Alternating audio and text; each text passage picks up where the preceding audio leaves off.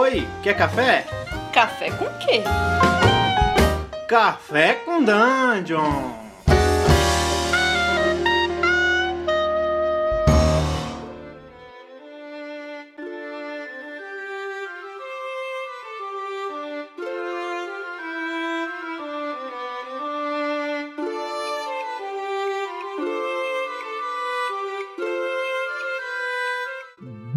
Dia, amigos do Regra da Casa. Estamos aqui para mais um Café com Dungeon, na sua manhã com muito RPG. Meu nome é Rafael Balbi e hoje eu estou bebendo aqui uma, um cafezinho com sabores diferentes, porque eu mexi ele com a Spoon of Many Flavors. Um belo item mágico aqui para a gente começar a nossa coluna de D&D, terceira parte, terceira, terceira edição. E, bom, estamos aqui com os dois guerreiros que vocês conhecem aí, o Sembiano. Fala aí, Sembiano, bom dia. Fala aí, galera, Balbi D&Desistas. O que, que você tá bebendo hoje? Cara, café descafeinado. pra ficar numa relax. e estamos também com o Jorge aí, o Brave Sword. Fala, cara, beleza? Bom dia, pessoal. Como é que vocês estão? Tudo bem? Nosso amigo aí tá hardcore hoje, você viu, Balbi? é, rapaz. O que, que você tá bebendo, cara? Ah, eu tô no meu cafezinho com leite aqui. é, cara, pra lembrar dos Mais bons suave. tempos.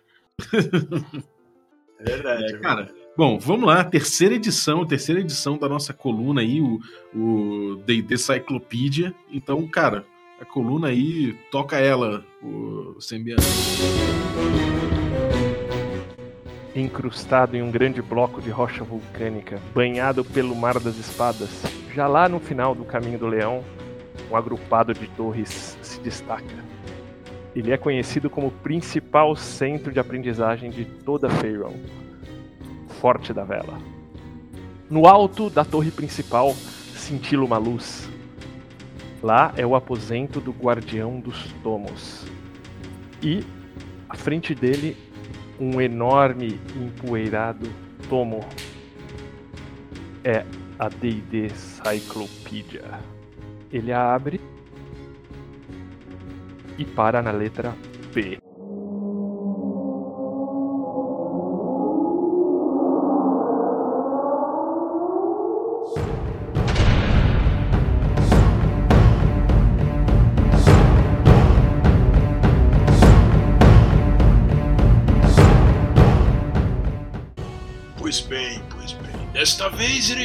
de um grande amigo.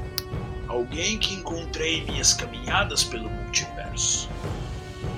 É uma pessoa que antigamente trilhou o caminho do mal, rezam as más línguas, mas tornou-se servo, aprendiz e depois amigo e aliado de um dos grandes arquimagos do multiverso.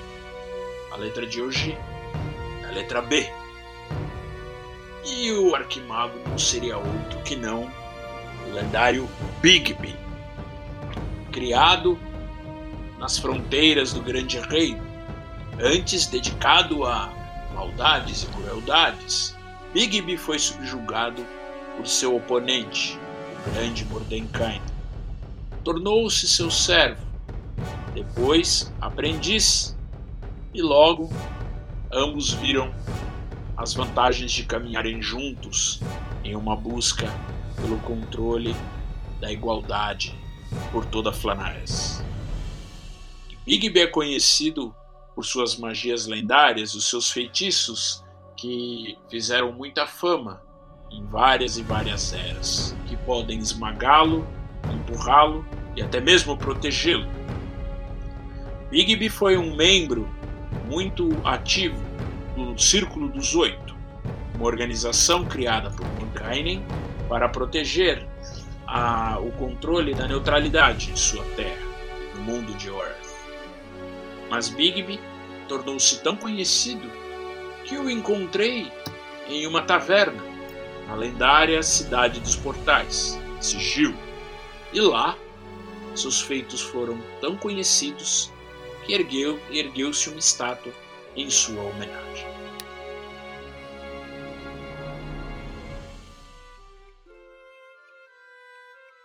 Aê, Guardião do Tomo! Veio, veio Nossa. poderoso. Veio com a cria... Poderoso, hein? É, veio com a criação do, do Kantz, né? É, exatamente, exatamente. O Bigby é um personagem bem legal, porque ele foi o personagem do Rob Kuntz, que é um dos, um dos compatriotas lá do, do, do Gygax. E ele realmente, o cara montou um personagem para ser um mago maligno, para sacanear na mesa do Gygax. E o Mordenkainen lançou um, um spell de charme, um feitiço de charme, uma magia de charme nele. Ele ele caiu no spell e o cara falou: Bom, agora você vai me servir, você vai ser meu, meu henchman aqui, meu seguidor. E aí a história diz que com o tempo ele virou um cara bom, né, mais honrado. É, foi um dos fundadores do Círculo dos Oito. E todos os feitiços de, de, das mãos interponentes, lá, todos aqueles hand spells que tem, que a gente conhece desde a primeira edição, é, é, vem dele. Né? Ele é um personagem que sobreviveu por muito aí, quase foi morto com, com, com a traição do Harry no, no, na, no final das guerras lá de Greyhawk. E até hoje é um, do, é um dos membros, né, um dos membros fundadores do Círculo dos Oito. Excelente. E, cara, é, não tem como deixar de lembrar todas as magias que, tem, que levam o nome dele, né, cara? A gente tem ótimas magias, ou não só magias que são que, que são boas realmente, mas que também são muito evocativas, né? Dá até para brincar, tem muita brincadeira que se cria falando, tipo, ah, você tem aí a magia, essa nova magia aqui, que é o Big Beast Most Efficient Nose Picking. pois é, pois é. Essa sacada do, do Gygax de usar o nome dos magos, né, dos arquimagos do cenário dele, para criar os, os, feitiços, né, mais as magias mais conhecidas, é muito legal. Cara.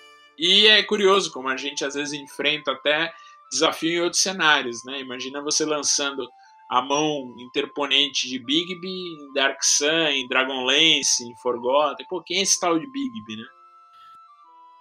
Mas vocês sabem que, que foi, constru, foi construída uma estátua que ninguém sabia muito de quem era em Sigil, e depois foi, foi visto que era do, do Bigby ali.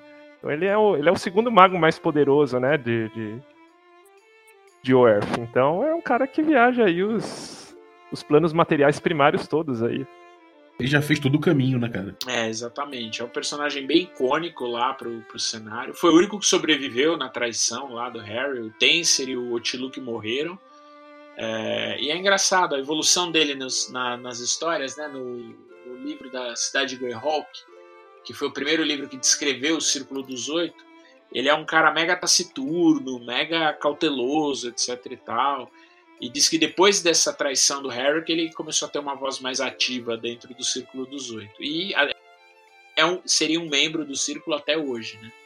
O Círculo uhum. do, do, dos Oito é essa cabala de magos que meio que, tipo assim, são os mantenedores do equilíbrio no, no cenário, né? O bacana do, do Bigby é que ele, ele, na verdade, ele tem uma morte que é na, na aventura Vecna's Leaf, e ele volta por uma magia de clone, né? E daí depois realmente ele sobrevive aí a essa questão do Harry, do, da, da, traição do Harry.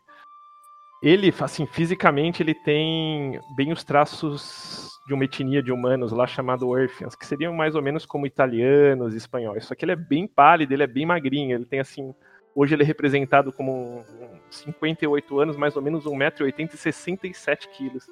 Como o Jorge disse, ele é meio nervosinho, assim, meio tipo Sabe, o cara que fala assim, temos que tomar cuidado com isso, tal, meio espivetado.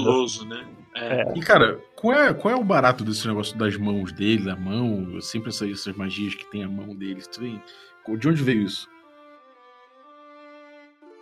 Então, eu acho que nasceu meio como uma. como uma. como uma brincadeira mesmo, e daí, tipo, eles começaram a fazer uma série de magias vinculadas à mão, né? Na quinta edição, o que, que eles fizeram? Tipo, tem a Big Hands, que nela você tem várias opções, que é como seria assim, um combo de todas as magias de mão, das principais magias de mão das outras edições em uma só, sabe? Uhum. É, isso, isso, dá uma, dá, isso ajuda. é porque se você pega a lista de magias, ele tem mais de 20 magias nas edições anteriores ligadas à mão. É um barato. Então, é uma série de, de feitiços de outros livros e tudo mais. E é, é bem isso mesmo, Balbi. É o faltou o dedo médio de Bigby para você mandar os, os inimigos a merda, assim, literalmente. E tem uma curiosidade que o, que o Kantz ele foi, tipo assim, o segundo mestre de Greyhawk, né? Que tipo, o cara que o. que o Gygax liberou para mestrar para ele poder jogar com o Mordenkainen. E como o Jorge comentou, tipo, ele era um NPC, ele era meio que o vilão que foi foi subjugado, né? Uhum. Mas, mas ele tocava Greyhawk no. Tipo assim, tipo, é o cara que foi chancelado pelo Gygax pra, pra tocar Greyhawk. Aí, tipo, brigou meio pau a pau com o Yus, prendeu o Yus, então, tipo, é um cara realmente de muito poder, né? Porra, é, realmente um papel importantíssimo, né? É, essa questão do Yus é bem legal, porque o Yus estava preso, né, na, na, na, nas dungeons do Castelo Greyhawk e duas pessoas e um grupo tinha ido lá para liberá-lo para matar ele, né? E, a, a, e o outro impedir que ele fosse liberto, né? Então o Mordecai, o Tenser, uma galera, o Robilar, eles conseguiram libertar o Yus. O Bigby conseguiu prendê-lo com a mão, com a, com a, com a mão dele lá, que com a magia da mão. E ele quase morreu. É, ele quase conseguiu matar o Yus. Só que o Yus é, fugiu no último momento e aí jurou vingança, não só o Círculo dos Oito, como todos os outros é, membros e aliados. E o Rob Coons tem uma outra sacada dele que todos os ele montou vários outros personagens do cenário e ele disse que todos eles ri teriam rimas com o Bigby. Então tem o Rigby, que é um clérigo do, do deus da magia, do Bokob lá, que é mega conhecido. E aí ele montou dois, dois gnomos gêmeos, Digby, Nigby, enfim, todo, tudo com, terminando com Igby. Uhum. É, para brincar com o nome do personagem, inclusive. E todos eles são meio as seclas do, do Mordenkainen também, né? exato, exato. É, e, e é engraçado que apesar de ser esse cara esquentadinho e tudo mais, ele, ele serve muito como diplomata, né, cara? Ele tem mais de um episódio em que ele é um cara que, que tece acordos e que, que cria que cria uniões, né, cara? Isso é uma coisa importante do Bigby. Exatamente. Ele, ele foi um dos caras, inclusive, que foram instrumentais para a assinatura do, do tratado, né, da, do fim das guerras de Greyhawk. E foi isso que aconteceu. Ele estava junto com o Tenser e o Otiluk no salão onde seriam assinados esses tratados, né, o, o término da guerra. E eles viram que tinha um plano, né, várias magias colocadas lá em êxtase para para serem disparadas quando todos os signatários estivessem lá. Uhum. E aí eles descobriram que teria sido a traição do Harry. Tem até um quadro, um desenho animal, fodolesco do Harry detonando o Tensa. Depois até acho que vale a pena a gente colocar na, na, na, no Twitter pra galera ver. E é quando ele mata o Tenser, mata o Otiluk, o Bigby por pouco também não morre, ele consegue escapar assim por um tris. E aí que o Harry se declara um traidor, né? E todo mundo ficou muito no ar isso. Por que, que o Harry traiu é, a galera. Ficou um negócio meio que por muito tempo se questionou.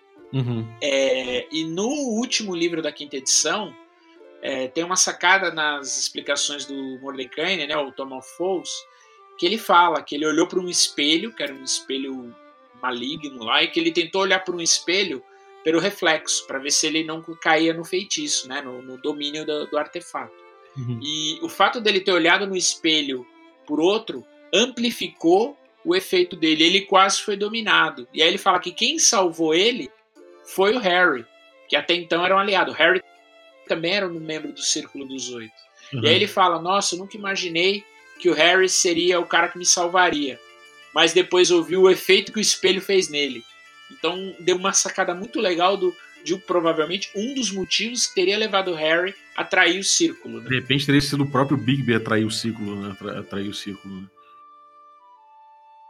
É, pois é, teorias, né? É, uhum. O que levou o cara a fazer esse. a, a, a tentar atacar todo mundo, depois fugiu. É, com o próprio Robilar, que era um aliado do Mordenkainen, que fugiu também. Depois, numa, numa aventura de terceira edição, descobrem que não era o Robilar que fez isso, foi um clone dele, enfim. É aquelas loucuras uhum. de, do AD&D que até hoje a gente curte.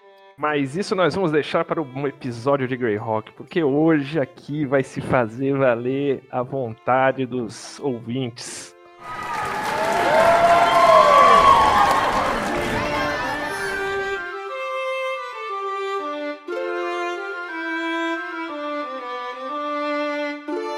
Então, a questão é que nós escolhemos quatro temas, colocamos no Twitter, botamos para votar. Eu, por via das duas, falei, pô, vou jogar nos grupos de, de Facebook. E deixei em aberto a opção de votação. Pois bem, esses quatro temas que nós escolhemos falharam miseravelmente. É verdade, é verdade. Isso aí isso tem que ser dito, cara. A gente, a gente só acho que superestimou certos temas e um deles veio, veio por, por fora, bonito, né? É, um... né? Uma das pessoas do grupo sugeriu nível de dificuldade do encontro, que é, acabou, foi, cara, foi tipo uma lavada, né? O povo quer ver a gente na fria, porque esse tema é, é treta, né? Mas é o tema que ganhou, a gente vai, vai falar dele. Greyhawk ficou em segundo, somando todos, todos os, os votos, e a gente deve falar num próximo, num próximo episódio aí, pra alegria do Jorge. Boa, boa. É legal é isso, né? A gente a, a ideia é usar o canal para falar um pouco não só da, da, do histórico e como o Balbi usou um termo que eu achei muito legal da mitologia, né? Da arqueologia do D&D, mas falar também de coisas que estão no dia a dia, né? Essa questão de nível de desafios, encontros, né? Como é que é um dos temas que a quinta edição trouxe.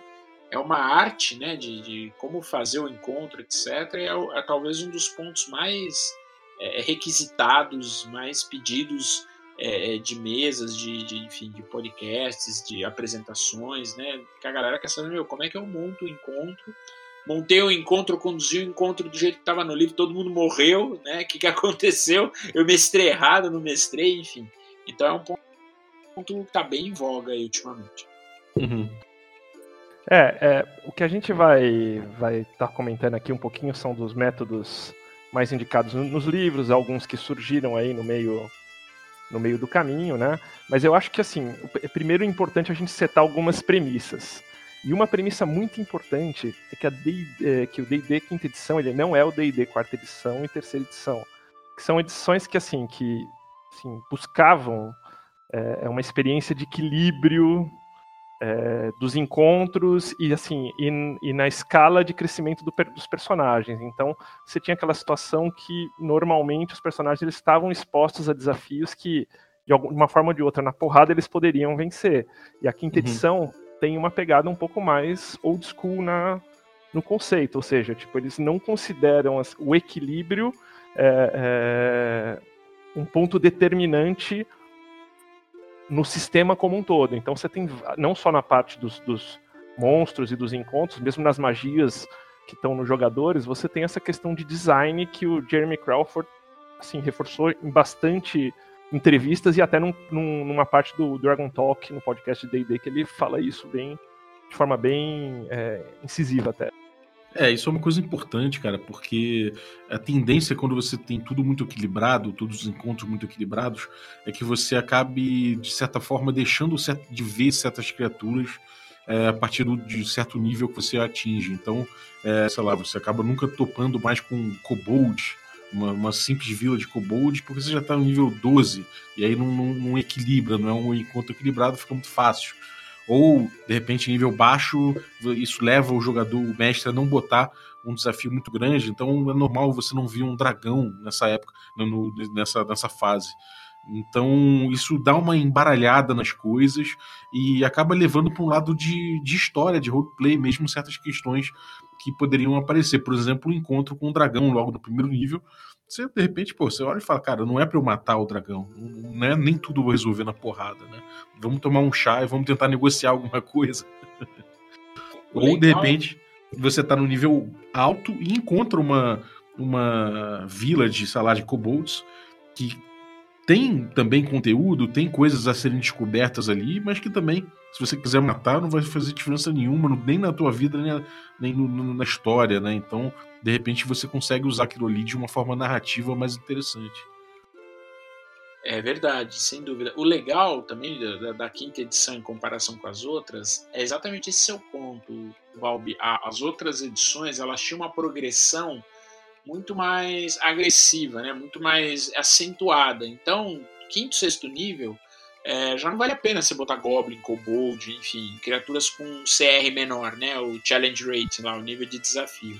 É, uhum. Porque eles ficavam totalmente inócuos, né? Era moedor de carne, né? A gente brinca.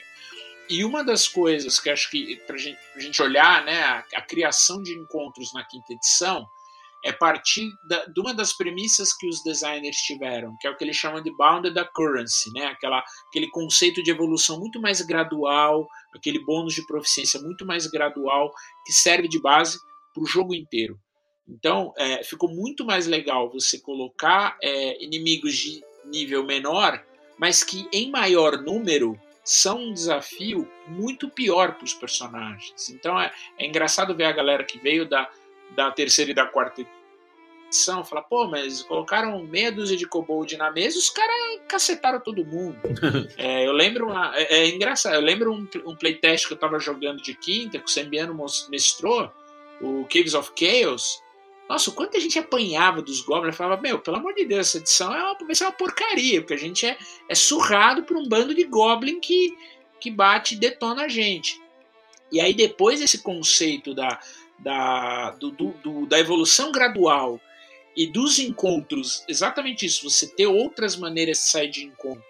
Então, seja por um inimigo fudido, como você falou, Bob, bota um dragão, ou sei lá, um, uma, uma bruxa, uma reg, né, uma megera lá, como o pessoal falou na tradução, até um inimigo mais, mais ferrado, mais forte, mas que você tem que se virar de outra maneira para sair do encontro. Ou um grupo pequeno, né, de goblins, kobolds, etc., mais numeroso, que na hora que você coloca ele na ponta do lápis, meu, a galera dá um sarrafo na party. Uhum. Isso é muito engraçado. É, e eles consideram, o Jeremy Crawford mesmo comenta isso, que eles consideram assim, eles querem um mundo mais vivo, que faça sentido não como um videogame que você vai explorando, tipo assim, você tá em nível baixo, você vai explorando inimigos mais do seu nível, do nível do seu grupo. Então eles consideram que você em algum momento pode entrar numa assim, numa, numa situação ou numa área ou numa região ou num combate que você não vai conseguir sair na boa. E isso é muito visual nas aventuras prontas, na própria Pandelver, né? Pandelver, você tem lá o boato do dragão, se você quer sair dali e ir lá ver o dragão, cara, você vai ter que se virar nos 30. A Princess of Apocalypse também, que tipo que as, as dungeons elas têm umas conexões que se os caras saem cavando mais fundo, é, eles podem ter podem ter problema. Então isso isso é uma parte bem importante. Assim, eles quiseram um pouco quebrar esse lance do da, da progressão é meio previsível, né? Do, uhum. de, de, combates. E, outro, e outra coisa bem, bem interessante que ele comenta, né? na parte de design, acho que o Bob sempre comenta da, da narrativa compartilhada. Eles consideram como parte da diversão do mestre também, e dos jogadores, que, tipo, os jogadores às vezes, às vezes surpreendem o mestre. Então você tem, tipo, algumas magias que nem Fireball, ela é, ela é meio overpower, assim, pro nível, né? Ou, ou Silence, que eu já peguei o, o Brave Sword de jeito com Silence, tipo, num combate pra tomar pau. Era uma salinha fechada, a gente meteu um Silence, pô, você matou. Então, é, assim, o, mestre ser surpreendido e reagir a isso, é, ele, eles consideram um feature, do, uma característica aí do, do, do jogo, né? É, o D&D ele, ele é muito único por conta disso desde sempre, né? Então você perder um pouco essa, você ficar com essa previsibilidade muito grande em cima do encontro é uma coisa que acho que vai contra até as próprias fundações do D&D, eu acredito. É, outra coisa importante é que apesar da gente falar aqui do desequilíbrio, que o equilíbrio não é, não é mais louvado, né? De que a gente já passou dessa fase de que o D&D era um jogo de caçar monstro, porque era o que dava XP, era basicamente matar monstro a partir da segunda edição da D&D, né? É, você, você veio para uma fase que matar monstro passou a ser o foco do jogo, então tinha que ser equilibrado. E a gente agora está nessa fase que já não é mais isso, né? Então a gente pode fugir, o encontro tem uma função narrativa, é, tem um, uma função um desafio diferente. Então, será que não é importante a gente pelo menos entender mais ou menos como criar um encontro, ter uma noção do que, é um encontro equilibrado e do que, que não é, né? É, então, o jogo mesmo traz certos parâmetros no DMG, né? Ele, por mais que ele fale na nota de design que não é importante, você fazer encontros equilibrados, ele te mostra como é, como, como faz para equilibrar isso, né? É, eu diria que ele te mostra não como faz para equilibrar, mas ele em ferramentas que te servem de alerta para falar, cara, esse encontro que você está colocando, ele é perigosíssimo, ele tem risco de morte. Ele não julga se você tem que jogar ou não, mas ele te aponta isso. Tanto que na página 82 do DMG, assim, a parte de Encounter Building ali, né, ou do Encounter Builder, é, a tabela que diz isso traduzindo seria é, avaliando dificuldade de encontro. Uma coisa importante também, a gente vai estar tá falando de encontros de combate, que é o que permeia essa questão do nível de dificuldade do encontro. E eu quero jogar para vocês algumas variáveis que, antes da gente entrar nessas regras, elas influenciam muito, tipo, é, é, nessa, nessa imprevisibilidade da matemática. Uma delas, experiência dos jogadores. Então, e não é experiência XP, mas assim, quantos jogadores estão acostumados a jogar com, com os personagens. A outra, sinergia das classes entre as classes dos jogadores. Isso otimiza também a parte dos jogadores. E quanto eles, e junto com a experiência, quanto eles sabem jogar em conjunto. É, uhum. Outro, quantos combates foram feitos antes deste que está sendo feito agora? É, quais as magias os jogadores têm? Que itens eles têm para enfrentar isso? E o ambiente? Então é um ambiente é, é, é, neutro, um ambiente que agride os personagens, porque tem ambiente que agride, ou é um ambiente favorável? E, claro, a rolagem de dados, que é sempre bem importante. Uhum, é, pô, muito bem colocado, cara. É, é às vezes eu, eu creio que o, a, a, circunstância que você faz o encontro, né, como você apresentou o encontro para os jogadores, se foi um encontro surpresa, se foi uma emboscada, se foi um encontro é, que, pô, que tem vantagem para os jogadores, o local tem vantagem, ou é no meio da mata, uma coisa é, malocada. Então, isso vai informar muito como é aquele encontro, né, cara? Ah, com isso. certeza. E é legal que entra muito aquela questão também da, do tripé deles, né? De, de, de interação. O que, que é. é que, que, que, que os aventureiros fazem, né? É combate, interação social e exploração. Então, dentro desse tripé, o, o Jeremy fala muito também como eu vou construir o meu encontro. Eu vou fazer um encontro é, com um cara ferrado, né, um inimigo alto, mas que a ideia é fazer um social interaction com ele, fazer um acordo, não fazer um acordo, é, deixar as coisas rolarem meio que de acordo com o que o grupo decidir. É, isso é bem legal porque o encontro, ainda que você faça um encontro pesado, ele não necessariamente vai terminar em combate. E, e a galera pode ter outras maneiras né, de você sair dele e se ele entrar em combate, é o que ele falou, meu, é, vamos ver como é que o, que o grupo reage, entendeu? Até, até no sentido de você iniciar o combate, ver que o negócio é foda, ou tentar um, um, um parlay, ou parar, ou tentar fazer um acordo, ou fugir mesmo. Que é uma coisa que na terceira e na quarta edição eram praticamente imposs é, impossíveis de ocorrer na, na mesa. Vou te falar, Balbi, o que eu já fugi da mesa de estrade do, do tá escrito no gibi, cara. Porque a gente ali, tipo, veio com uma pegada muito terceira, quarta edição. Então a gente foi peitando tudo, cara. A gente foi surrado a, a aventura inteira, né? É, cara, e olha, eu vou falar uma coisa.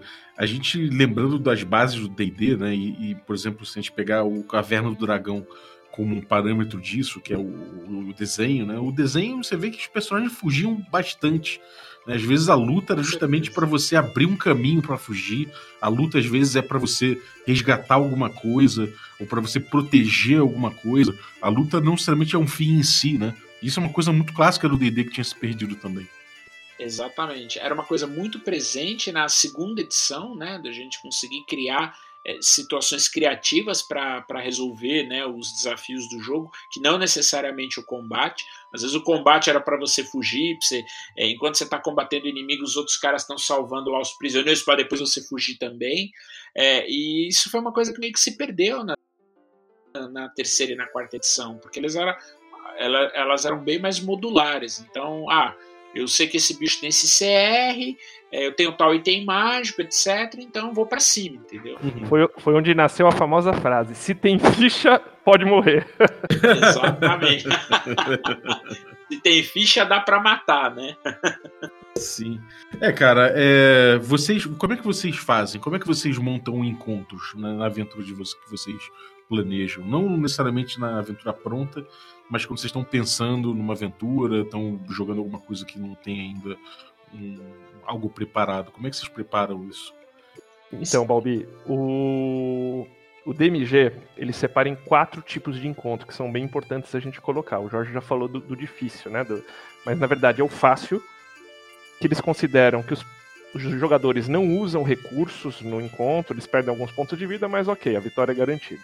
O médio, que tem um ou dois momentos tensos, mas os jogadores eles saem vitoriosos sem baixas, com um ou mais PCs podendo precisar de cura.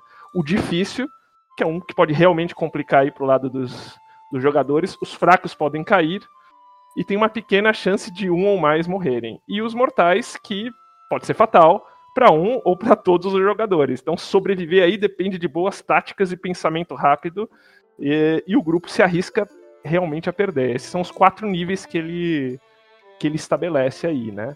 E a uhum. partir disso, ele vai para um cálculo é, que a gente pode explicar aqui brevemente, que é de assim avaliação da dificuldade desse encontro.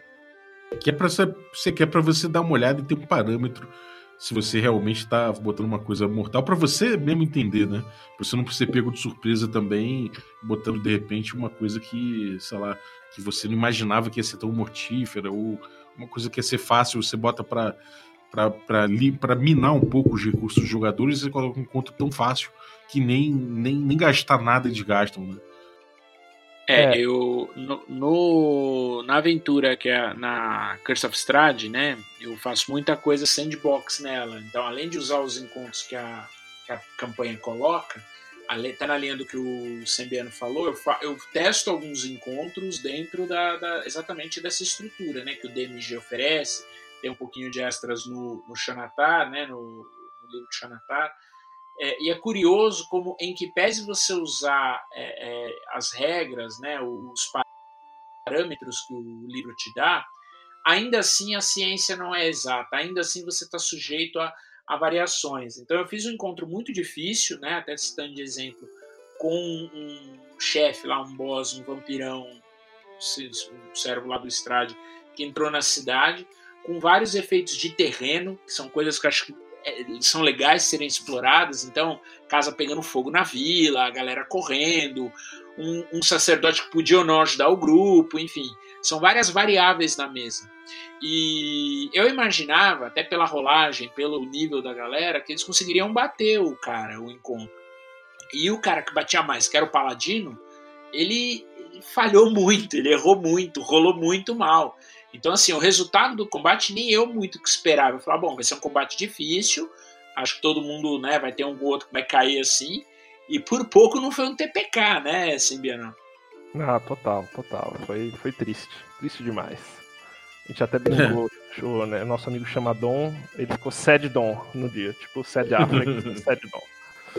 E como, como funciona esse cálculo aí? Então, primeiro você é, determina limites de XPs para os personagens. É dizer, então, por exemplo, tem uma tabelinha lá, que é da, da página 82, que tem o seu nível, é, e ele determina quatro faixas de limite.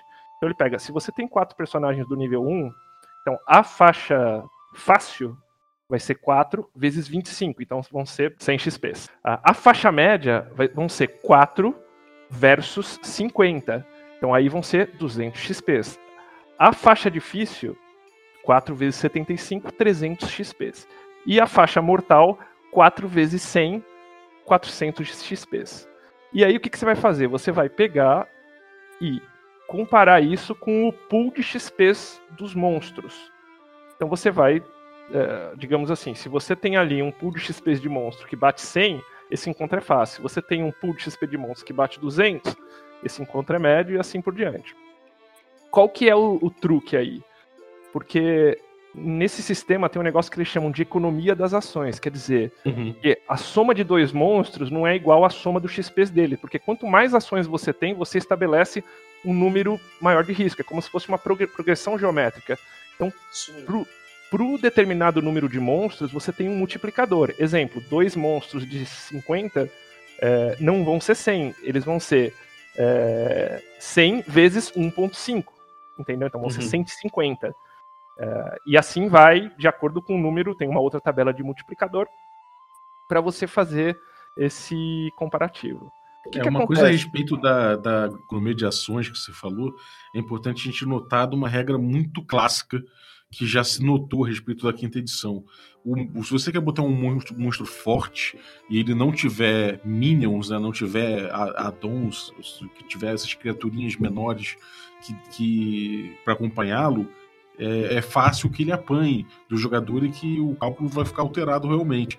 Então é importante que você coloque uma criatura mais poderosa com criaturas menores que lhes sirvam para você balancear um pouco a economia de ações, né?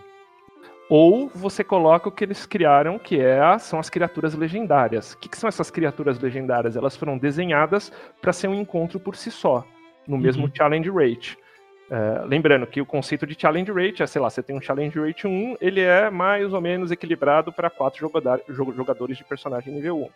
Por que, que as criaturas legendárias eles são feitos para um encontro? Porque normalmente eles têm ações extras, ou ações até do, do ambiente que eles vivem. Então é como eles somam mais na, na, na, economia de ações. Eles não são só um ataque regular com uma criatura, ou dois com uma criatura qualquer. Ele tem ações extras que substituem esses minions, digamos assim, né?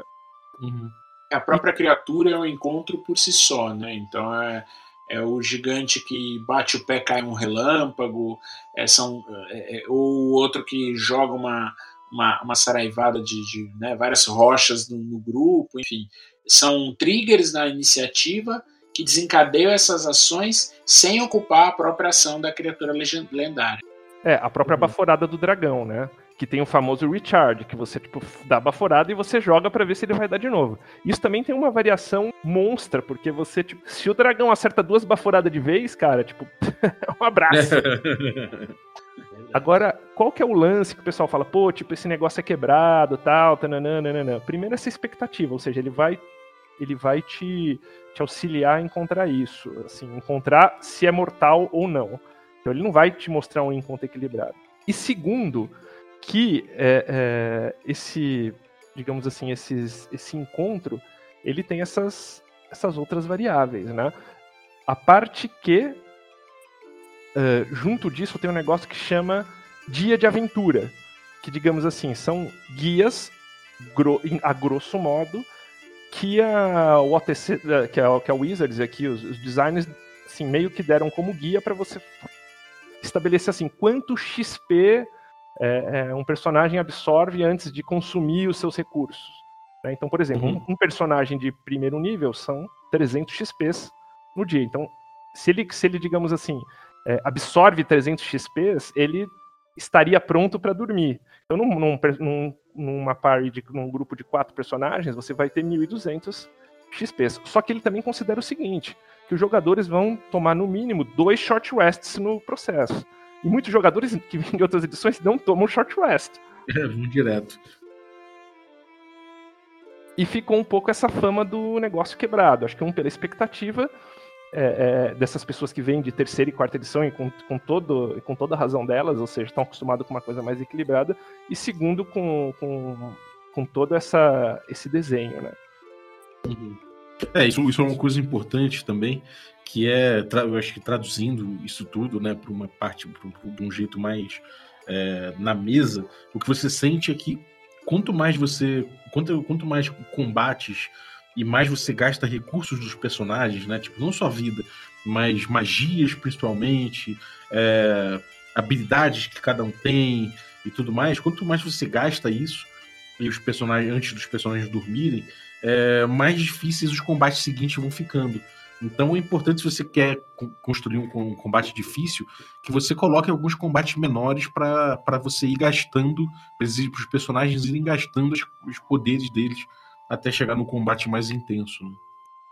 É, e esse. E vamos combinar, tipo, toda essa explicação do DMG é uma matemática chata pra caramba. Me faz ter saudade aí do Middle Earth Role Playing Game, porque é chato, cara. É um cálculo miserável.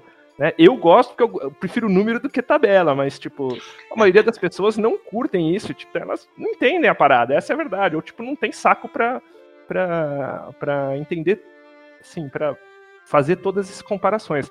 Mas olha que interessante, eu também uso isso para ver, porque eu, eu, jogo muito com aventura pronta, mas às vezes eu mexo nas aventuras prontas, como o Jorge comentou.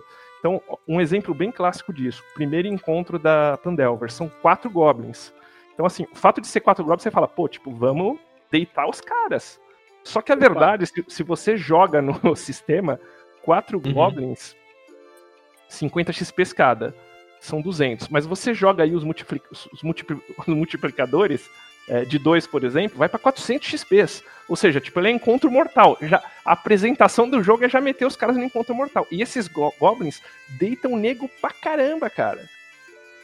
É engraçado que eles fizeram um, um estudo, né? A galera falando o número de jogadores que tem mais chance de ultrapassar esse encontro com menos baixas são exatamente os jogadores iniciantes, que nunca jogaram nenhuma edição anterior. Por quê? Eles vão ver o, o, os goblins, muitos deles vão tentar emboscar, pegar eles de escondidos, é, passar batido por eles, ou seja, fugir do encontro, né? Porque eles não sabem, pô, tô vendo um monstro ali, pô, não quero. Enquanto que a galera é, da, das antigas, né, das edições anteriores, oh, quatro Goblins, vamos pra cá, vamos cacetar, é, mata, mata, mata. E quando eles veem o efeito dos Goblins detonando todo mundo, a galera fica meio em choque mesmo. Fica, meu, como assim? Quatro Goblins deitou uma party de quatro pessoas, entendeu? E é, e é exatamente essas variáveis que que a quinta edição trouxe que é, é, é surpreendente até pro mestre, até pro DM. Vira falar, pô, como assim, meu?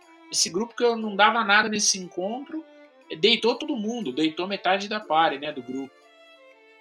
É, aí. Aí que, que os caras fizeram? Eles falaram, pô, tipo, a galera tá meio, meu, ralando essa matemática aí, a coisa não tá funcionando. Daí eles meteram, tipo, é o mesmo cálculo por trás, mas eles meteram aí, assim, uma série de tabelas está disposta no Xanatar, que é tipo meio um livro do Mestre 2, que de verdade é essa, né? Com, com é. mais para jogadores.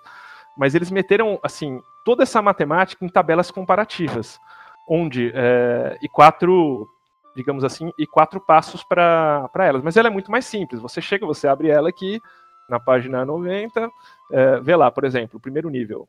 Daí você vê um challenge range de um oitavo. Uh, você vê tipo um, um, número assim, 1, 2.2. O que significa isso? Que para o challenge rate de 1 oitavo, é, é, um personagem aguenta dois monstros de, de, com esse challenge rating. Então, é, e daí fica mais fácil, porque se um personagem aguenta, por exemplo, dois com esse challenge rate, eu tenho quatro personagens na par, e eu posso, por exemplo, colocar o de um quarto, que é um para um. É, e, ou dois de um quarto com quatro de um oitavo. Então fica mais assim é, é fácil de você fazer essas essas batidas, né? É, a matemática é bem mais é, é, bem mais simples do que a matemática do DMG, né? O, o próprio pessoal fala, os dois métodos eles são corretos, tá? Não tem um método certo, um não é atualização do outro. É, os dois estão corretos, mas ainda assim pense em variáveis, né? Pense, o grupo ele, ele já se conhece, o grupo é de novatos, o grupo é de, de pessoas mais experientes, é, o grupo tem personagens que curam, tem personagens que não curam, então a, a, própria gestão desses recursos, dessas habilidades, ela deve ser considerada pelo mestre na hora de colocar não só as criaturas pelo, pelo challenge rating de, deles, né, e pelo volume de criaturas que vai estar no encontro, como pelas habilidades deles, entendeu? É, é o, pessoal até usa um exemplo. Ah, eu vou colocar um, um aquele Urd, que é o kobold voador. Só que eu não tenho nenhum mago e nenhum personagem de com arma de longa distância, com arco, com nada. Esse encontro, que em tese não deveria ser um encontro difícil, fica um, fica um caos, porque os bichos passam voando, atacando o grupo, e o grupo não tem nenhuma ferramenta de contra-ataque. Então é, isso é importante também. Pensar nessas variáveis é, é, para você é, é, melhorar o teu encontro e fazer um encontro que, que esteja aí dentro de um parâmetro é, é esperado, né?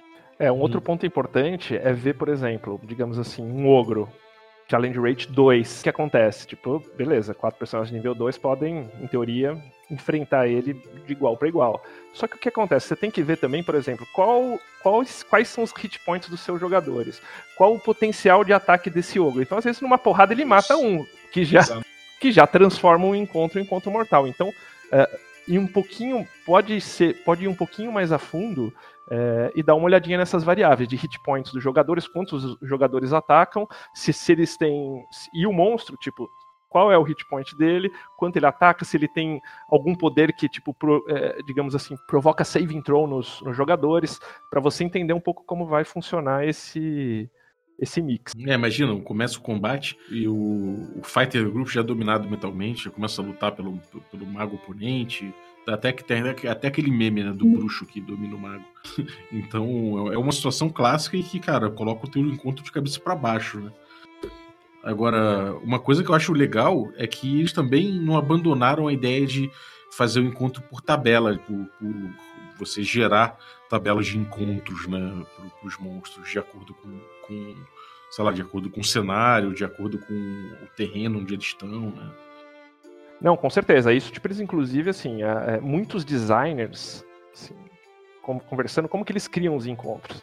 Eles não criam o encontro, eles criam as histórias e encaixam os encontros. São todos filhos da Revolução Hickman, como, como eu.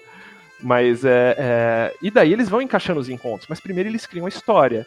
É, o Mike Mears, até no programa dele, tipo, ele nem vê isso. Tipo, cara, ele vê assim, que, que casa aqui que faz sentido tal, e os jogadores se viram no, no meio disso aí, né? O bacana é que com o tempo foram surgindo algumas ferramentas, por exemplo, do, em relação principalmente ao cálculo do, do DMG, é, que fazem já esse cálculo para você não ficar fazendo essa, essa, essa matemática chute na bunda. Uma delas é o Kobold Fight Club. Eu vou passar aqui para o Balbi para ele colocar no, no link. Ele é gratuito.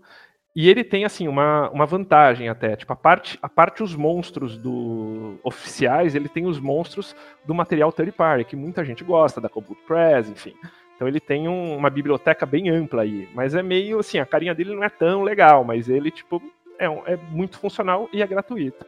E o D&D Beyond, para os assinantes, por enquanto, ele tem um encounter também. Só para os assinantes, ele só tem material oficial, mas eu acho ele mais, é. mais fácil de você ver as coisas. Tem é, você, tipo, num clique abaixa ali vê a, a, ficha do personagem, coisa que no, no KFC, no Kobold Fight Club, você não, você não consegue ver. É mais user-friendly, né? Exato, tipo, e é mais prático, assim, porque você tá lá, você clica na figurinha do, do ogro, por exemplo, você já vê essas características do ogro. No Kobold Fight você tem que ficar tipo com o livro, vendo o livro, sistema, livro, sistema, mas assim, é, é, uma ferramenta é paga, a outra é gratuita. Tá em uhum. beta, né, o, o, o, esse esquema de encontro, Sembi. Tá, tá, tá em, eu vi que tá em fase beta, né? Você tem toda a razão, ele tá em beta, por isso que só tá para assinantes. Eu não sei se eles vão abrir depois para não assinantes, é, mas eles estão mexendo. E diz aí, reza a lenda, é, que eles vão usar uma conta, que é uma conta interna da, da Wizards, eles nunca assumiram isso, mas Reza a lenda é, que, digamos assim, a Wizards, quando lançou o livro dos monstros, ela tinha uma, digamos assim, com, mesmo com todos os playtests, digamos, os CRs, eles consideraram outros parâmetros para o CR, para o challenge rate. Hoje, tipo, com a experiência já desses anos, eles viram que alguns CRs, assim, tipo, poderiam ser vistos com outros parâmetros. É que eles não vão mudar isso tudo agora, causa de pequenas diferenças. É que nem a questão do Ranger uhum. aí, do, do Beastmaster, né? Mas, assim, uh, eles estão incorporando nesse Encounter Building do, do, do, do Beyond essas, digamos assim, o, cálculo, o novo cálculo de CR, que é o que, é o que sim, na quinta edição, é, poderia ter algum ajuste aí.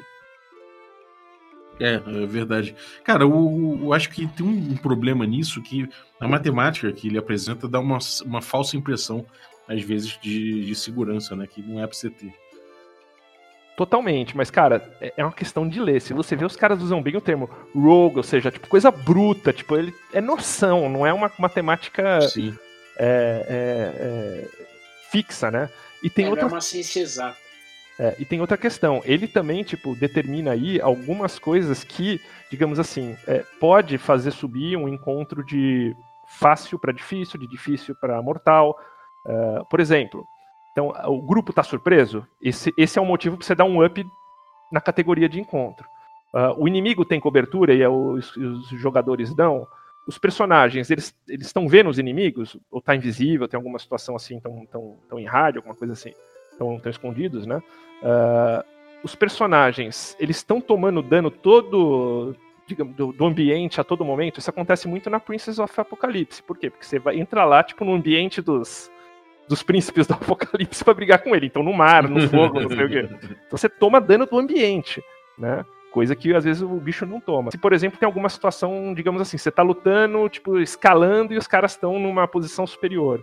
Tudo isso é, tipo, é motivo para você chegar, pô, esse, esse encontro aqui é médio, vamos jogar para difícil. Né, vou considerar ele como difícil. Então tem essas outras variáveis aí que entram nessa, nesse, nesse cálculo, né? Uhum, é, sem dúvida. Tem um tem uma, uma Nerf Dracena sobre encontro, encontros também, construção de encontros. Ele coloca no ponto 5 complicações possíveis. E eu acho muito interessante que ele fala, ele põe umas tabelas de personalidade do monstro. Isso, isso tem uma, algo semelhante no Xanatar, se eu não me engano, né? Que ele coloca a personalidade do monstro, você joga um D8, o monstro pode sair um bully, ele pode ser um joker, pode ser um fanático. É, você rola também a relação entre os monstros que estão na cena. Então, eles podem ser rivais. É, um pode abusar do outro, um pode venerar o outro, um pode ser bully do outro. Então, você tem coisas, você tem informações que eu acho legais de você colocar no encontro que você está construindo, sabe? Que você tira um pouco essa coisa do combate puro, você traz um pouco mais para a interpretação. É, e também tem essa coisa do, do terreno que ele fala bastante, eventuais armadilhas no terreno e eventos randômicos que acontecem durante o combate. Ou seja, isso tudo ajuda muito, não só você equilibrar o combate, você botar o, o desafio de acordo, mas também é você fazer isso que a gente falou, que é, é avivar a imaginação dos jogadores, criar uma imersão e criar várias possibilidades de ideias que não necessariamente são relativas às fichas ou aos poderes, né? Esse Anert da Arcana que você comentou aí foi o que gerou o Xanatar. Então você não tem grana é. para comprar o Xanatar, vai no, no Anert da Arcana, que é uma versão antes, play, antes do playtest, né? É, exatamente. É, mudou bem pouco ele, né? Eu acho. Acho que a, a, o espírito da, das tabelas e das regras era bem parecido mesmo.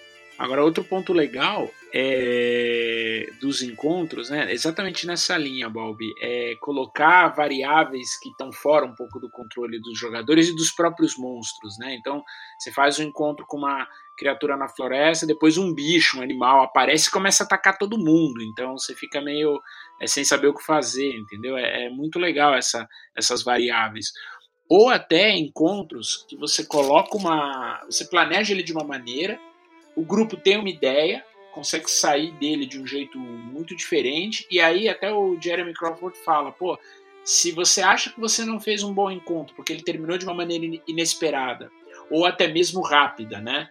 É, mas todo mundo gostou, todo mundo curtiu, então o seu encontro foi sim bem sucedido. Isso que é legal, né? É, você coloca um gigante para enfrentar o grupo, do lado tem um buraco, Aí o grupo lança um Confusion no gigante, você rola o dado, pô, caiu do lado, o gigante caiu no buraco. E, cara, e that's it, isso que é legal. Então, às vezes, o mestre também tem que estar um pouco aberto a, a, ao fator de incerteza que o encontro pode trazer e se divertir com isso. Isso foi uma coisa que é, é muito curiosa, porque eu, eu, falo muito por mim, eu, eu tinha muito essa ideia do controle da, da, do encontro. Não, vai acontecer isso, vai acontecer aquilo ou se o grupo morreu, se o grupo não, tem aqui, né? Eu acho que o grupo dá conta, não sei o quê. Hoje não, hoje o grupo, alguém do grupo pode tombar, ou você coloca um bicho que apesar de ser forte, ele cai numa, numa ideia numa interação com o grupo e também ele ou morre ou, é, ou sai do encontro de uma maneira prematura, mas isso gera o, o, o incerto, né? E o, e o Jeremy Crawford fala isso. Para o DM viver também a incerteza do encontro porque essa é, é uma das temáticas do jogo, principalmente na quinta edição. Viva a incerteza do encontro. É, beleza, o grupo caiu. E agora? O que, eu vou fazer? Pensa nisso. Age com isso. Que é, são essas variáveis que dão a ideia de mundo vivo. Que você está num mundo que você não sabe o que vai acontecer. Outra é, coisa para a galera entender aí. É importante que todo esse cálculo matemático da, da, dos encontros, né? Que são ainda meio que é, como a gente colocou assim, para ter uma noção, mesmo assim eles não consideram que os personagens estejam com itens mágicos, mesmo nos níveis mais, mais altos. Então o item mágico ele traz um fator aí um, um de desvio, né? Uh, então, assim, qual que é a dica também? Nos níveis mais altos, com isso, a coisa costuma ficar um pouquinho mais fácil do que as tabelas dão. Então, procurar setar tipo, os encontros no difícil ou no mortal. Outro ponto que o livro do jogador dá é assim, que na, naquela economia diária lá do XP, que no, do cálculo dos 300 XP por, por personagem, que eles consideram assim, que é, eles vão consumir isso entre 6 a 8 encontros médios ou difíceis. É, se você está falando de 6, você está falando de 6 médios. Seis, seis difíceis, perdão. Você está falando de 8, 8 médios. Se você coloca um mortal aí, tira 2 ou tira três para fazer um, uhum. lanço aí no dia a dia. E coloca, tipo, opções é, e às vezes dá toque para os caras fazerem o short, o short rest, né? Isso é, eu acho que é também uma boa dica aí para levar a coisa legal. É boa parte das habilidades da galera na, na, na quinta edição, eles se, recuperam muita coisa no short rest. Uhum. Sim. A... É. Agora, se a galera não gostou tipo, de toda essa matemática tal, tem um influenciador de D&D que é um cara que escreve muito sobre isso, escreve muito sobre muita coisa. Ele tá no Twitter como Sly Flourish, que eu vou passar também o, o link para o Balbi. Ele tem um livro ótimo, infelizmente só em inglês, em inglês, que chama Return of the Lazy Dungeon Master. Excelente livro. Tá, tipo, pra você facilitar as coisas. E ele tem uma tabelinha aqui que eu, que eu quero dividir com vocês e vocês vão anotando aí. Por exemplo, personagens de primeiro nível. CR 0 a 1 quarto. Considerar aí um monstro por personagem. Por personagem. Personagens de. Eh, eh, perdão, challenge rate de 1,5. Considerar um monstro para cada dois personagens. Challenge rate 1, considerar um monstro para quatro personagens. Isso é um exemplo da tabela que tem, e nesse, nesse link que eu vou passar para o Balbi vai ter aí assim, essa tabela um pouco mais aberta. E ela é bem referencial e serve para você que está levando aí a coisa meio assim, o jogo mais como as coisas vão aparecendo, tipo, é um referencial bem legal para você jogar na hora. Assim. É, o legal do Michael Shee, que é o cara que escreveu, né, o, é o autor do, do blog e do, do Lazy Dungeon Master, o trabalho dele é tão legal que ele chegou a escrever já, tem um contato com a equipe da, da Wizards of the Coast, do D&D, né, com Jeremy Croft, Mike Mears, com a turma lá, e ele escreveu alguns artigos, inclusive, na coluna do D&D Beyond. Então é um cara que está bastante inserido e que tem um, um conhecimento legal da, da, da, da, ciência do jogo, entendeu? É. Uma coisa que eu, eu, ia falar sobre, sobre essa coisa do, da filosofia que eles que eles que, que eles estão empregando, né? Essa coisa de você abraçar o, a, a imprevisibilidade do encontro é, isso leva você a ter uma postura um pouco diferente como mestre. É de você jogar com menos amarras, com menos, é, com menos segurança né, no que você está fazendo. É, pensa que às vezes você está com um monstro ali, você botou aquele monstro, pode ser importante para a história que você pensou, que você pensou previamente tudo mais, mas se ele foi derrotado rápido, o monstro, de repente aquilo ali é, levou recursos dos jogadores, eles gastaram recursos, eles decidiram que eles iam querer detonar rapidamente aquela criatura. E por mais que de repente fosse importante para você, como mestre, segurar a onda, eles decidiram que não e conseguiram, pagaram o preço por isso.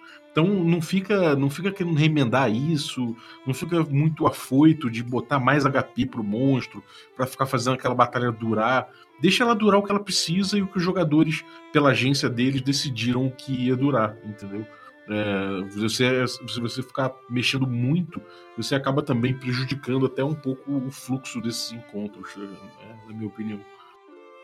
É, é bem isso, é muito legal o teu ponto, Bob, porque a imprevisibilidade também age aí em favor ou não do mestre, né? Então é uma coisa que é, ter um plano B ou pensar em como lidar com isso, né? É, é uma coisa que a gente hoje vê mais na literatura, né? Você pega aí o Game of Thrones é um exemplo clássico disso, né? Aquela reviravolta que o Martin dá na, na história e fala, pô, legal, e aí? Todo mundo morreu, e agora? Pô, então vamos trabalhar com, com base nisso. Ah, os caras mataram o monstro que devia ser o, o, o cara que dá quest para eles. Então, pô, li, vamos lidar com esse, com esse, não sei se equívoco ou não, não sei se é um gancho, uma aventura ou não, entendeu? É isso que é legal.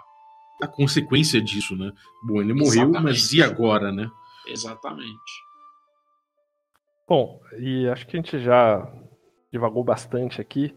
Balbi e Jorge aí, cada um de nós aí, duas ou três dicas de, de como levar esses encontros aí. Tá, cara, eu vou começar. É, encontro não necessariamente é até a morte. Eu acho uma coisa importante isso. É, poucas criaturas vão combater cegamente até a morte de forma fanática. Então, pô, às vezes você tá achando que os combates estão durando muito na tua aventura, pode ser por isso. Pensa que o, os personagens que estão combatendo, até monstros mesmo, eles podem, a partir de certo momento, começar a pensar em rotas de fuga, eles podem começar a pensar em se render, eles podem começar a pensar em outras coisas que não combater até a morte, né? E uma coisa que às vezes ajuda você a ter a noção disso é colocar coisas em jogo no combate que não necessariamente sejam as próprias vidas do personagem. Então, por exemplo, uma batalha por uma ponte para atravessar um, um, um vão pode ser uma coisa legal pode ser uma batalha por, uma, por um portal que, que vai se fechar em breve, então você precisa segurar aquele portal de não se fechar. Isso pode ser um combate interessante, que o, o objetivo não é matar todo mundo, é, é pegar aquele portal, mantê-lo aberto para que alguém saia de lá. É, ou de repente pensar que o mago está tentando desvendar um enigma e ele precisa ser protegido. Então, o, o, objetivo do encontro às vezes não é que, que você coloque uma batalha feroz, mas sim proteger o mago. Então isso informa muito o teu encontro de uma forma muito mais interessante do que simplesmente um skirmish. É, acho que esse ponto de você deixar o, o encontro vivo, né, com, com, o objetivo dele é, é bem legal. Eu acho que o, o principal é, é, para o mestre que está pensando, pô, como é que eu vou executar, como é que eu vou preparar o encontro, é encaixa o encontro dentro do teu contexto, cria um contexto legal, exatamente nessa linha que o Bob falou, não é necessariamente um, um, um kick in the door, chuta a porta, viu o bicho na sala, mata o bicho, faço loot, né, recolho os itens e, e vou para a próxima sala.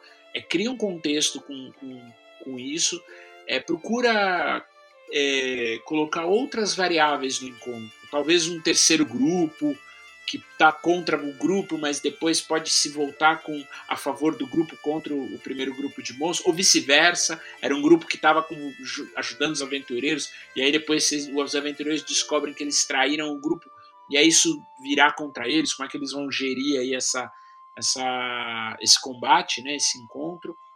É, e trabalhar o ambiente também. Existem várias variáveis de ambiente é, que podem ser usadas a favor dos personagens. Deixa os personagens também terem a capacidade deles influenciarem o ambiente. Né? Então, pô, tem uma balestra no canto da, da do, do, do, do, pátio do castelo. E o, o sei lá, o Olbir entrou, tá detonando todo mundo, o urso coruja imenso. Pô, deixa um jogador pegar e falar, eu vou usar aquela balestra para atacar o grupo, etc. A própria Horde of the Dragon Queen tem uma cena legal quando o dragão ataca a cidade, que tem lá uma balestra, tem uma arma de cerco, não sei se é uma balestra ou uma catapulta, não me lembro. E, e o grupo pode usar essa arma para tentar afugentar a, a, fera, o dragão, tentar a, atuar de alguma maneira.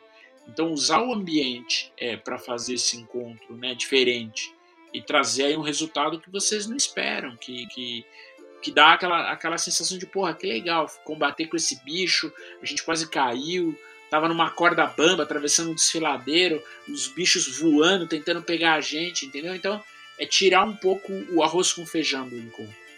Muito bom. É o famoso playground. Exatamente. Eu vou. Vocês acho que deram super, cara, dicas aí na parte de história. Eu vou na. Vou dar dicas aí na parte mais crunch, né? Então, assim, tipo, o encontro está muito difícil. É, é, tem algumas dicas que o próprio Jeremy Crawford deu no, num podcast que eu também vou deixar o link com, com o Balbi, é em inglês. Para quem, quem consegue entender é ótimo. Para quem não, a gente tratou muito aqui. Mas é, por exemplo, como você pode fazer alguns ajustes aí? Quando você vê página 237 do Livro dos Monstros, o Ogro. O Ogro tá lá, hit points, 59. Entre parênteses ali tem um 7d10 mais 21. Isso são os hit dice. O que significa esse 59? Que é o, a vida que um ogro médio tem. Mas ele pode variar de 28, que é o 21, mas como se ele tivesse tirado 1 em todos os, os D10 deles, até 98. Então, assim, você tem ogros mais reba e tem os ogros mais parrudões. Então, você brincar com esses hit points dos, dos ogros no encontro, você não está infringindo nem trapaceando, mas você está lidando com essa, essa média para fazer equilíbrios on-fly no jogo mesmo. E a mesma situação com dano, né? O dano ali você tem 2d8 mais 4. Então você pode fazer assim, não é, é, é, trapacear atrás do escudo, nada disso.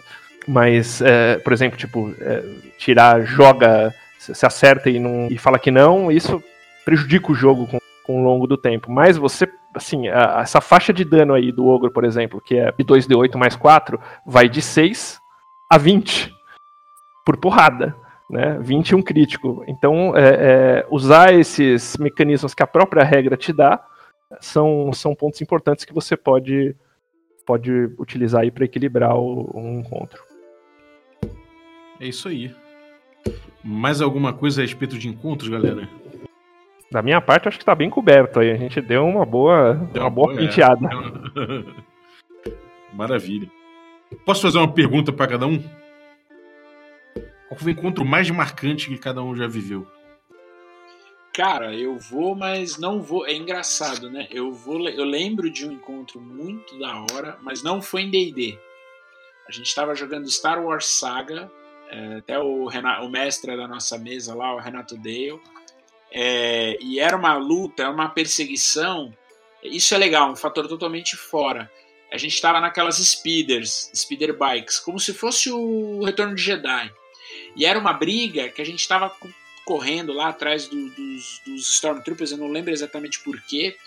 E do nada a gente entrou num pântano, e era um pântano que vivia uns rancors assim selvagens. Então do nada saía do pântano uns rancor, uns dava patada na, na, nas motos, as motos estouravam nas árvores, os outros tentavam pegar a gente. Então assim, a gente tinha que lidar com a velocidade da, da speeder bike, com os Stormtroopers, com o Rancor, que apareceu do nada, que era o terceiro fator, assim. Então a gente terminou o combate, falei, caralho, cara, foi acho que um dos encontros mais foda que eu joguei ever, assim. E até hoje, quando eu lembro de encontro, cara, encontro legal, com muita variável, eu lembro desse encontro. A gente tinha que desviar das árvores, tinha velocidade, então não podia. Quando um ficava muito longe, ele era muito ameaçado, então a gente tinha que manter o grupo coeso e as, as, as bikezinhas próximas um do outro. Então foi bem legal, e com várias variantes que, assim, é o fator surpresa, que você não esperava. Agora que o primeiro rancor apareceu, eu falei, meu, ferrou, né? Agora já tava difícil o negócio, agora a casinha caiu. E é um encontro memorável, foi memorável. Vocês estão ouvindo um sinalzinho aí, Balbi? Sabe o que é isso? É, é, o warning que o Brave Sword tomou por citar RPGs. Não desiste dessa coluna sagrada! É da Wizards! Pô, é da Wizards! Não é D&D! Advertência. Né? Cartão amarelo. Bom, eu, cara, foi bem recente, foi inclusive uma mesa, foi a Princess do Brave Sword. Uh, o nosso encontro, eu tenho uma clériga, né? Nível 5. Domínio Morte. E a gente veio, tipo, cara, sobrevivendo aí a, a dungeon, tomou porrada, mas foi indo, foi indo, fugiu de uns, entrou. Chegou na última porta pra, pra brigar aí com o com o, o principal, é o profeta, né, GG? O profeta da água. Profeta da, da água. E a gente tava em três, foi aquela sessão que, o, que os negros faltaram, sabe? Eu falei, puta, cara, fudeu na última sala. e os negros faltaram, beleza. Daí em três, meia boca, cara, cura, cura, cura. A gente já tava todo mundo um, nível um, nível. E a CTPK. O cara tava meio baleado, mas tava aguentando. Pô, tipo, peguei minha clériga, saí correndo. E assim, tem um, um combozinho dela de um ataque touch, né? Que vai, tipo. E que dá um dano fudido, assim. Mas é, eu fui lá e tirei, cara. Tá morrendo. Tinha até um cara caído já. Eu tirei um crítico e suguei toda a energia do profeta no. Deu mais acho que de 40, 50 de dano, né, Jorge? Eu não lembro direito. Eu tenho isso gravado, cara. a gente gravou o videozinho. Na hora que ele deu o crítico, ele foi rolar o dano. Cara, ele detonou o cara, ele passou assim, acho que foi quase 50 de dano que você deu nele no, no Chaos Wounds lá. É, e foi tipo no ataque melee, cara, tipo de, de mão mesmo, de sugar energia, então foi muito louco. E eu saí, claro, com o meu tridentezinho artefato. Foda. Show. é, cara, a minha, o meu encontro, acho memorável foi no DD Cyclopedia, que um encontro randômico acabou gerando um, um encontro mortífero demais com três dragões azul, azuis, né? No, no meio Caraca, de uma... Cara, foi no meio de uma tempestade, uma coisa bizarra. Era tipo morte, né? Era um encontro típico que todo mundo fugiria. Mas o grupo tava começando a ficar parrudo. E aí o grupo enfrentou. Cara, foi. Foi uma. Cara, foi um pega pra capar desgraçado. Sabe quando você. Quando o combate termina, as criaturas caem finalmente. E tava todo mundo nas últimas, com, a, com cara de apavorado, sabe? que termina o combate, todo mundo dá Sabe? E, Muito e, legal. E lambe as feridas, sacou? E aí, uma das coisas mais legais foi que, cara, saiu isso num encontro randômico. A galera olhou, se olhou e falou assim: cara, tem algum lugar, um lar de dragão, que aconteceu alguma coisa que tirou eles de lá e o tesouro tá lá. Legal. Vamos caçar. E aí a gente saiu, cara, de, porra, do jeito mais rápido possível, a gente se recuperou e foi atrás do, da, de onde eles teriam deixado o tesouro deles e o, que, para ver o que aconteceu com o lar deles, né? Foi muito legal, cara. Acharam o Dragon Lair ou não? Não, cara, a aventura divergiu, foi pro outro canto e ficou anotado na ficha de todo mundo assim, achar o lar do dragão azul. Essa é a narrativa compartilhada. É total, cara. Isso, é, isso é, foi muito randômico, né, cara? Foi, foi muito interessante. E aquela coisa, a gente poderia ter ido ver, né? Foi, foi uma coisa que, sei lá, acabou que a gente preferiu resolver uma outra questão, que tinha um dos personagens que estava com um prêmio na cabeça e estava dando muito, muito trabalho. Cada cidade que a gente parava tinha uma tentativa de assassinato. Então a gente teve que resolver outras coisas primeiro. E aí a campanha acabou indo para outro caminho completamente diferente. Acho assim, Fechou... galera se a galera quer saber mais, né, pô, procura aí Twitter, arroba regra da casa, Twitter, arroba é, rbalb, Twitter, arroba bravesword, Twitter, Twitter, arroba sembiano, manda, cara, manda pergunta para nós aí, né, estamos aqui esperando. Exatamente, fica de olho porque a gente vai fazer constantemente essas votações para saber o que vocês estão afim que a gente aborde aqui no nosso D&D Cyclopedia. Recadinho aí? Alguém, alguém tem recadinhos? Cara, eu, eu vi até um ponto assim de, de chamou a atenção. Eu vi o, o Beatles and Greens, que é a empresa que a Wizards tem uma parceria que faz aquelas, aquelas caixas temáticas né, dos cenários. Lançaram no, no Dragon Heist, vão lançar no, no Baldur's Gate é, Descent into Avernus. E eu vi a do Ghost of Saltmarsh. Cara, vem num pacotinho de um, um saquinho de estopa como se fosse de porto é, com desenho, a imagem. Cara, é animal esse negócio, cara. Se, se alguém se animar, o pessoal da Galápagos em trazer aí, tenho certeza que vocês vão ter aqui três colecionadores ávidos por isso, porque o material é muito legal. Pô, é bem doido. Mas já aviso, 200 dólares tem que me dar um beijo, cara. é, pois é. Por isso tem que ter alguém que traga aqui para tentar deixar isso num precinho mais camarada, porque mesmo lá é, é, é um preço assim para é para colecionador mesmo, né? Não é pro para todo mundo, o pessoal gosta, mas é um negócio, é um produto bem bem específico. Uhum. É, eu tenho um recadinho aqui. É, o Gustavo Tertulione, que participa aqui do canal com a gente, ele está fazendo o John Wick Day desde, desde ontem, desde, desde anteontem, aqui no, no, no nosso Instagram do Regra da Casa. E ali tem as regras para você participar de um, de um sorteio. É, o, sinal, o sinal vai tocar aqui, eu sei que o, o alerta vai tocar, mas os, os, livros, os livros que ele está distribuindo é uma cópia física do Blood and Honor e uma cópia física do Shotgun Diaries. Então se liga aí no nosso Instagram para você poder participar desse, desse, sorteio. Na verdade, não vai ser sorteio, vai ser um concurso, né? que, enfim, tem lá as instruções para você participar. E aí quem ganhar vai ficar com aí esse loot do John Wick Day no regra da casa giveaways. Então chega lá e dá, e dá essa prestigiada aí que de repente você sai aí com dois livrinhos a mais aí para brincar. Balbi, eu não dou sinal no Tortoleone, cara, porque é o seguinte, eu, eu aprendi com esse episódio de encontro. Tem encontro que você tem que fugir. E o cara que é alinhado com os grandes antigos, você, nem, você não peita, cara, você sai correndo. Boa, é verdade. Boa. Demorou. Então, pô, muito obrigado. Valeu, galera. E até a próxima. Um abraço. Valeu, pessoal. Um abraço. till daddy comes home. Cause I'm bringing you a rainbow light.